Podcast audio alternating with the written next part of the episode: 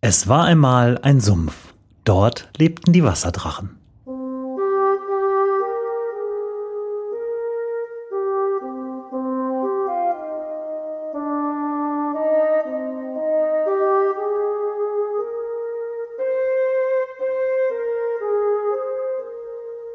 Die Wasserdrachen, Hüter der Paderquellen und älteste Bewohner der Gegend wundern sich.